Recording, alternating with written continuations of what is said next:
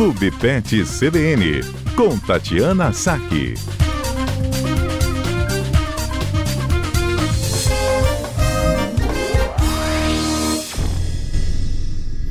Hora de falar de animalzinho doméstico, os cuidados que a gente deve ter com cachorrinho, gatinho que a gente cuida em casa. E a doutora Tati, a gente falando tanto de comida aqui, né? Agora há pouco, a doutora Tati traz um alerta aí para o sedentarismo entre os animais domésticos, a questão da obesidade que está causando doenças entre os animaizinhos. E vem crescendo isso, né, doutora? Boa tarde, Mário. Boa tarde, ouvintes da CBN. Infelizmente é verdade. É, gente, hoje, hoje em dia a gente pode dizer que é uma das um dos maiores problemas na clínica na clínica de cães e gatos é a obesidade animal. É mesmo, mas é por falta de passeio com cachorro, porque tem tanta ração balanceada que a ração faz isso, a ração da alergia, a ração boa demais, você tá vendo?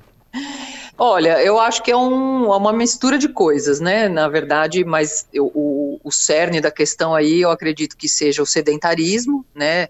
É, e aí a gente, a gente fala tanto de dentro de casa, é, falta de passeio, mas também o estímulo à brincadeira e à atividade física dentro de casa, especialmente para os gatos, né, que gostam de dormir muito, e a livre demanda, né, de ração, porque muitas vezes o animal é, fica com comida à vontade, come a hora que quer, não tem nenhum esforço para conseguir aquele alimento.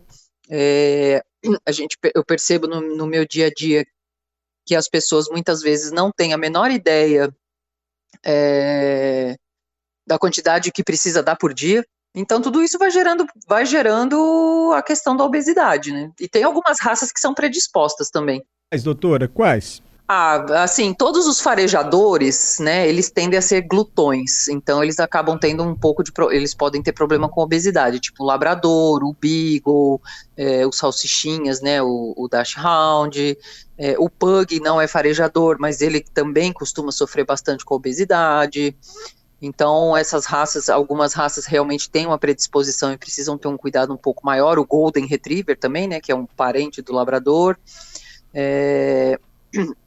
E geralmente os animais eles acabam sendo muito glutões, né? Eles, os cães especialmente que, que são onívoros e que tendem a, a comer uma, uma quantidade maior ali de uma, uma como é que se diz? Vários tipos de alimento, comem de tudo.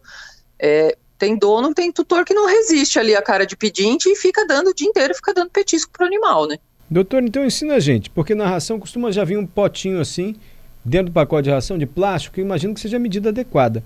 Mas como é que deve ser essa alimentação? A gente coloca duas vezes ao dia, uma vez ao dia? Como é que a gente estabelece assim a quantidade então, ideal de comida para o é, animal? A, fre a frequência, na verdade, para o cão, ela não importa tanto. É, normalmente os cães comem de uma a três vezes ao dia, né? Depende muito. Tem cachorro que não gosta de comer duas vezes ao dia, fica bem com uma. Tem cachorro que fica, a maioria fica bem com duas vezes ao dia. É, alguns comem mais vezes. Os gatos, eles já gostam de petiscar várias vezes ao dia comida fresquinha, né? Então eles vão lá, comem um pouquinho, sai, depois vai, come outro pouquinho.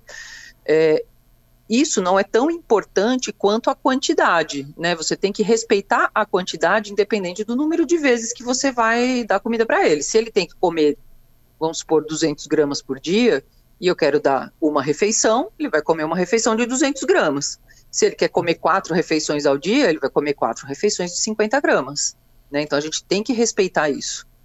Ou e também a questão dos petiscos, né? Porque às vezes a gente percebe animais comendo uma quantidade calórica de, de petisco e agrado é, que dá quase a quantidade de ração que ele come por dia, entendeu?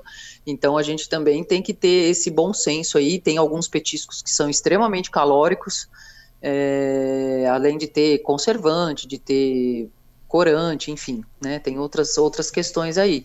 Mas isso, isso aí é principal que a gente tem que considerar. Entendi. Alguma outra dica, doutora, para evitar a obesidade? Quais são os sintomas assim que o animal apresenta que ele já pode estar correndo um, um risco assim? Ele pode ficar ofegante, sei lá. Olha, a obesidade, ela, ela acarreta uma série de problemas, né? Assim, a gente, muita, muito, tem muitas, muitas vezes a gente vê as pessoas acharem os animais gordinhos fofinhos, igual a nossa avó falava que que criança gordinha era fofinha, era bonitinho, né? E, e, e, o animal também bonitinho. Mas assim, o sobrepeso no médio e no longo prazo, ele vai ter um monte de problemas.